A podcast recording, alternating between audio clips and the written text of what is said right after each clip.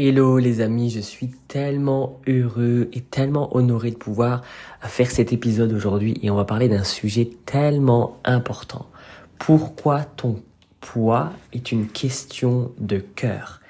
Et c'est tellement indispensable de comprendre ça parce que souvent le problème c'est que le monde en fait nous nous pousse à regarder à l'apparence regarder à l'extérieur. Oh ben pour perdre du poids, pour prendre soin de mon corps, il faut faire du sport, faut manger bien, faut faire ci, faut faire ça, faire des régimes. Euh, et, finalement, on s'occupe toujours de l'extérieur sans regarder à l'intérieur. Et aujourd'hui, j'aimerais justement qu'ensemble, on regarde à l'intérieur parce que tu vas voir que finalement, c'est la source, c'est l'origine. Et si tu t'occupes de l'intérieur, alors l'extérieur va aller d'autant mieux. Amen. Et c'est vraiment mon objectif, c'est pouvoir te changer ton mindset et avec la grâce de Dieu, avec l'aide de Dieu, d'aller s'occuper de l'intérieur parce que tu vas voir ça porte tellement de fruits et c'est tellement merveilleux. Alors j'aimerais commencer par un petit verset qui, moi, franchement, quand je l'ai lu la première fois, ça m'a tellement impacté. En fait, il résume à peu près tout. T'écoutes le verset, t'as as tout compris. non, s'il te plaît, écoute jusqu'à la fin, mais tu vas voir. Proverbe 27, verset 19. Verset, euh, verset 19. Chapitre 27, verset 19. Tout comme l'eau reflète un visage, le cœur de l'homme reflète l'homme.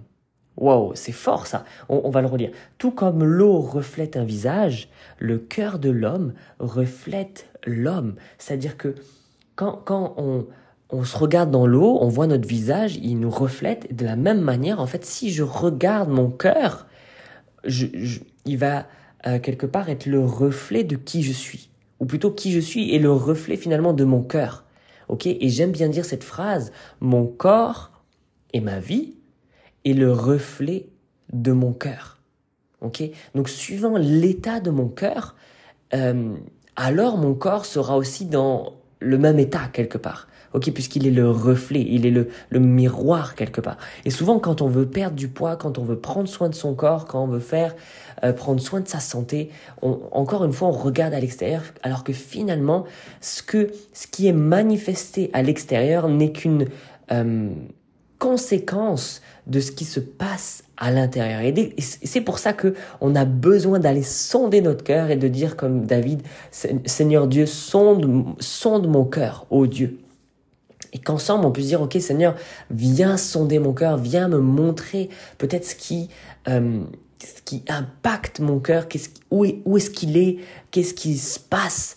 Et, euh, et, de cette manière-là, le fait de, de changer son cœur, de d'aller vers Dieu et de demander à, Dieu de transformer notre cœur, alors notre corps va être transformé. Bien sûr, ça ne veut pas dire que ça enlève notre responsabilité de, de bien manger, de euh, peut-être faire de l'activité physique, surtout pas faire des régimes. On en parlera plus tard, mais surtout pas les régimes. Mais ça nous enlève pas, voilà, la responsabilité de d'avoir de, une alimentation saine, de faire du bien à notre corps, de faire de l'activité physique, etc. Ça, ça, bien sûr, c'est OK. Et ça ne veut pas dire que Dieu nous a donné une intelligence, nous a donné de la sagesse. Euh, J'ai vu une fois une, vidéo sur Instagram d'un jeune homme qui est là devant sa, devant sa nourriture. Tu as des hamburgers, des frites, tu as toutes sortes de mauvaises choses type euh, fast-food. Et puis là, il est, il est là en train de prier. Seigneur, merci parce que tu purifies euh, cette nourriture, tu sanctifies cette nourriture. Et l'image suivante, c'est Dieu qui est là en train de faire une grimace en mode... Qu'est-ce que tu me dis Tu crois que je vais, tu crois que je vais bénir ça?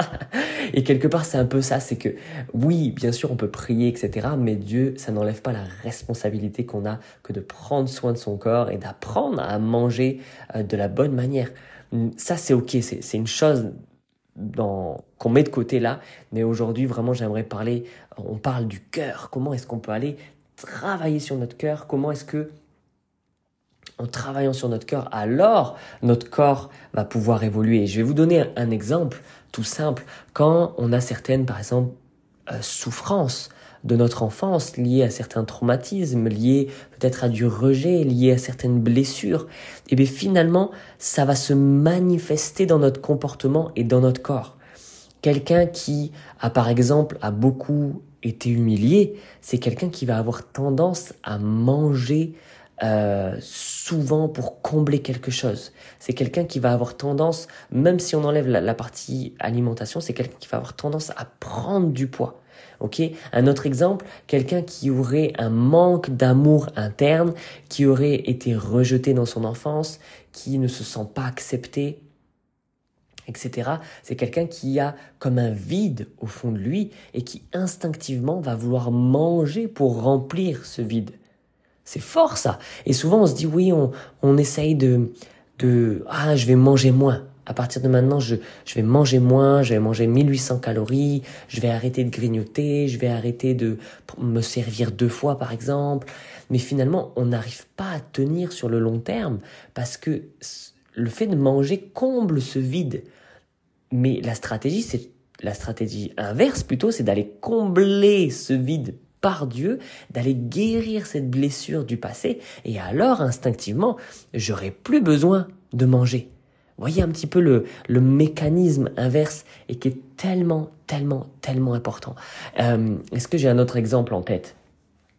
Hmm, J'ai pas forcément d'autres exemples en tête. Si par exemple, souvent, euh, quand euh, certaines personnes ont du stress ou sont perturbées émotionnellement, elles vont avoir des compulsions alimentaires. Elles vont aller se parfois se jeter sur la nourriture, mais pas forcément toujours se jeter sur la nourriture, mais le fait qu'il y ait du stress, c'est comme on va venir grignoter. On grignote, on grignote, on grignote, pour finalement combler, euh, atténuer, éteindre ce stress. Voyez un petit peu? Et le fait de, de, de, manger est une, comme une roue de secours qu'on utilise pour essayer, encore une fois, d'éteindre ce stress. Sauf que ça ne vient pas traiter la source du problème. J'espère que vous êtes d'accord avec moi, que tu es d'accord avec moi. Donc comment faire dans ces moments-là? Ben, C'est de comprendre d'où vient ce stress et de traiter plutôt le stress, de traiter plutôt l'émotion et de le gérer, de gérer ces choses avec Dieu, peut-être de guérir aussi certaines choses qui créent du stress en nous, et le fait de guérir ça, instinctivement, ça veut dire que euh, bah, j'aurai moins de stress et donc moins besoin de manger. Et donc si j'ai moins besoin de manger, mon corps instinctivement, si je grignote moins, mon corps instinctivement va commencer à perdre du poids. Et ça, c'est, c'est juste euh, magnifique. J'allais dire magique. Non, il n'y a rien de magique là-dedans, mais c'est juste magnifique. C'est, et c'est là où on va pouvoir perdre du poids naturellement voyez, et souvent j'entends, oui, c'est difficile de perdre du poids, etc. Non, c'est pas difficile. C'est pas difficile si on prend la chose dans le, du, bon côté, dans le bon sens quelque part. Voyez un peu. Donc j'espère que vraiment ces, euh, ces exemples vous parlent et euh, j'aimerais vous partager un autre verset encore dans Proverbes chapitre 4 verset 23. Garde ton cœur plus que toute autre chose, car de lui jaillissent les sources de la vie.